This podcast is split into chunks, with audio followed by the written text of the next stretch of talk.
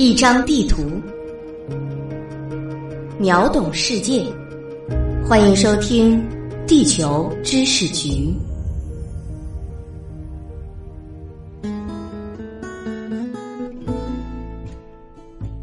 大家好，欢迎来到《地球知识局》，我是零零一号地球观察员霍杰。今天我们一起随着地图走进珠三角，来看一看广东真的那么富吗？这张地图是由我局局长精心制作，赶紧配上图文简介，一起来看看吧。改革开放四十年，广东显然是最大的受益者。从一九七八年经济增长率仅为百分之一，省域排名仅为第五，到和江苏一起领跑全国，并且和第二梯队的山东拉开巨大的差距。翻天覆地的变化仅仅是近几十年的事情。广东的富庶发达不仅造福于广东人民，也为湖南、湖北、江西、广西等中南部省份创造了巨量的就业机会。但和江苏的平衡发展不同，广东之强强在珠三角，在这个省份的北、西、东三个方位上，仍然存在不少未能享受到开放福利的弱势弱县。这也成了广东的一块心病。广东的精华集中于珠三角，这并非只是今日的现状。位于珠江下游三角洲核心地带的广州，早在秦朝就已经是整个广东的经济政治中心。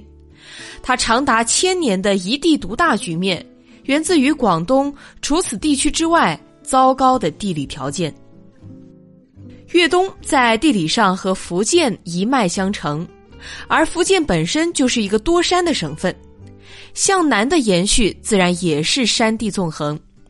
集中在这里的城市主要集中在南北两条线，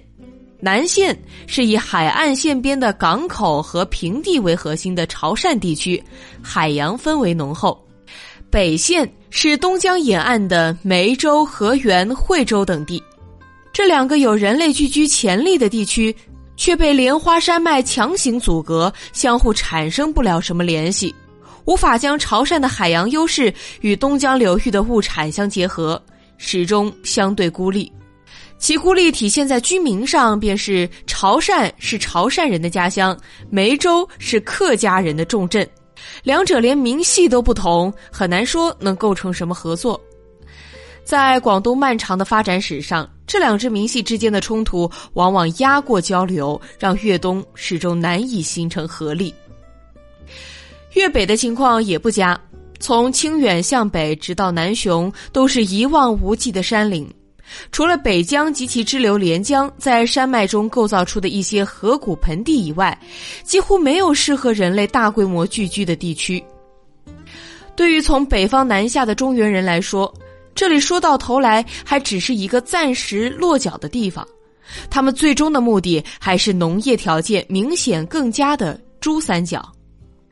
而以韶关为核心的粤北山区也正好位于中国南部的山地中心。不仅珠三角的人流物流不愿北上，湘赣两省的优势也很难辐射到此，以至于形成了独特而孤立的粤北文化。粤西的地理条件稍好一些，此处山地较为平缓，西江谷地也明显宽于东江和北江谷地。但西江的真正重镇在梧州，放在现代的省域版图里，并不是广东的一部分。而且由于跨省，出于种种考虑，梧州如今和广东的联系非常受限，借助西江开发粤西就变得比较困难了。再说到雷州半岛。本应是一块宝地，平整的地理条件放在多山的广东是难能可贵的地理优势啊，放在其他省也会是工农业重地，但偏偏是因为在岭南，平坦的地形让雷州半岛经常遇到无法抵御的台风，经济投入的损失可能太大，阻碍了不少投资。再加上此处已经距离珠三角的核心甚远，得到政策倾斜的可能性也不高。在古代社会，甚至是和海南一样，用于流放罪官的边远之地。而无论是粤东、粤北还是粤西，贯穿始终的精华地带都是珠江支流的江水，东江、北江、西江全部最终汇入到中部的珠三角，自然让这里成为了汇聚广东所有人力物力的资源低地。再加上一河之隔的香港，在改革开放和回归之后，为深圳带来了无穷的增长机会，珠三角在省内的实力压制。更显突出。二零一八年，广东全省 GDP 九点七三万亿元，各市详情还未出炉，但据估计，深圳将超二点五万亿，广州将超二点三万亿，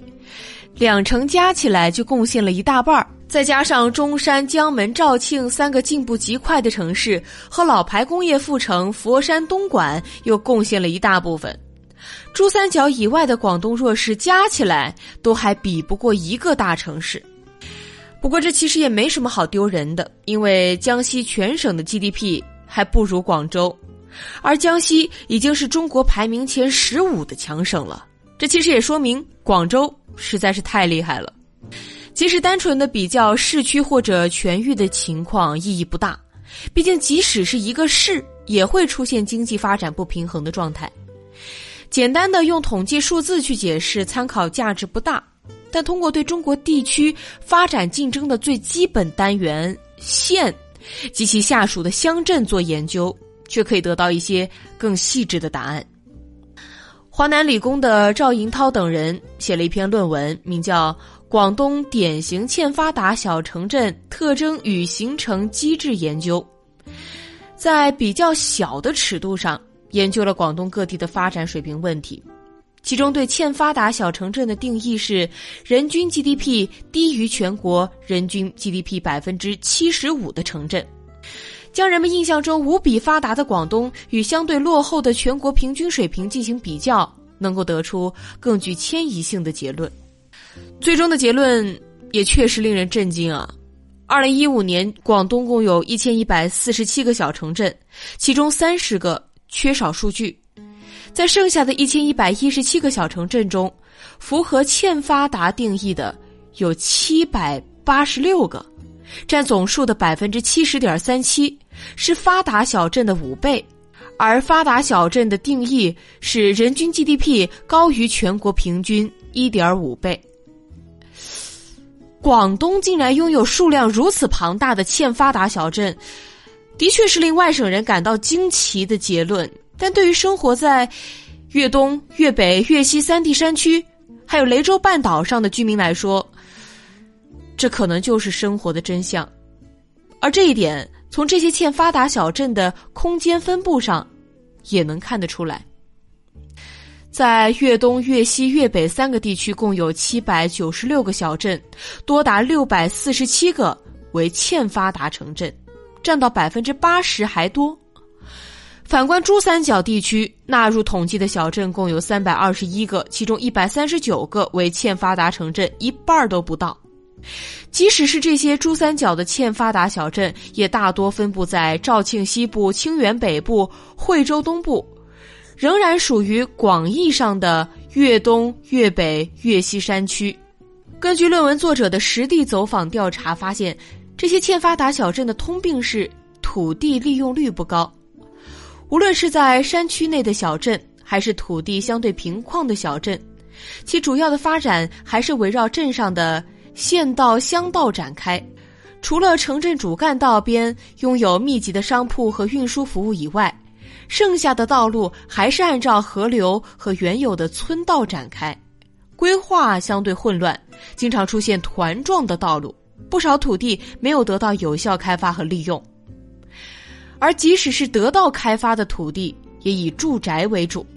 商用房经常是以前店后屋的两三层小楼为主，用地非常混杂，不利于高效率分工。而更糟糕的是，这些小城镇的基础设施也不令人满意，绝大多数欠发达小镇都没有高中和幼儿园，初中平均只有一所。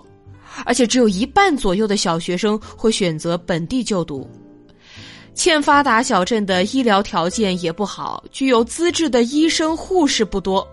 有的小镇医院甚至都没有妇产科这个重要的科室。至于当地的养老院，更是形同虚设，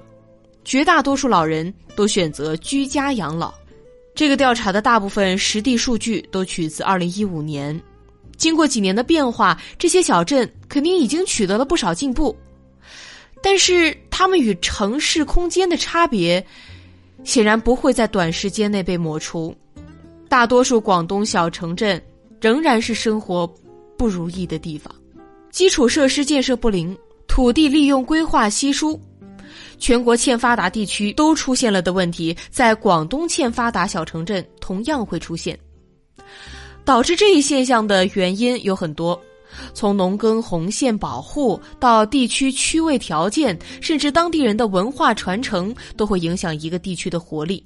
但最关键的因素还是在人。广东的这些小镇和全国大多数地方的小镇一样，没人了。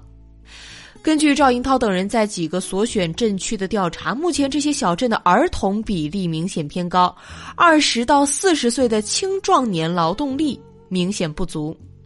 而下一个人口高峰出现在五十岁以上的中老年人区间，而且由于平均寿命延长，在赤峰镇这样的地方，数量庞大的老人年龄段可以一直到七十九岁，可想而知。构成这个人口金字塔的每个单个家庭的结构，便是留守老人带着留守儿童。别看广东是经济第一大省，这种怎么听都像是中西部省份才会有的社会现象，在广东的东北西三地照样出现了。年轻人则不用问了，都是去珠三角闯荡了。他们或是进入深圳的电子厂成为厂仔，或是在广州的街头送外卖，又或者在佛山顺德学厨艺。大城市灯红酒绿下的无尽机会，和乡镇里缺乏规划、一派死气沉沉的状态相比，实在是太有吸引力了。当人们都在指责合肥、西安、武汉、成都搞一城独大时，却很少有人想到广东。其实也是一个地域发展极其不平衡的省份，只是它的强势不只是省会，而是大约四分之一个省，而剩下四分之三个省则是这片开发热土上的盲区。从投资和人力联系度上来看，这些地区甚至还不如湖南和珠三角的关系更紧密。随着粤港澳大湾区逐渐成型，广东也将在一两年内跨入十万亿俱乐部。任凭东北、西部山区的弱势小镇停留在连国家平均线百分之七十五都不到的发展水平上，对广东全省也并没有好处。殊不知，江苏最弱势宿迁放在广东也是中游水平。若不让弱势也强大起来，仅靠珠三角发动机，又能让广东保有省域第一的王座多久呢？好了，今天的地球知识局，我们通过一张地图看到了广东省的贫与富。由于地形与行政省份边界线的影响，粤东相对孤立，粤西联系受限，粤北几乎没有适合人类大规模聚居的地区，以至于广东竟然拥有数量如此庞大的欠发达小镇。虽然说基础设施建设不灵，土地利用规划稀疏是症结所在。但最关键的因素还是没人，年轻人都去珠三角闯荡的，留下的就只剩下老人，而孩子也无可奈何的成为了留守儿童。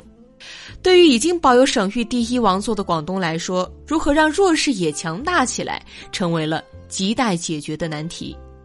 本节目由喜马拉雅 FM 独家授权播出，地球知识局全权制作。我们下期再会。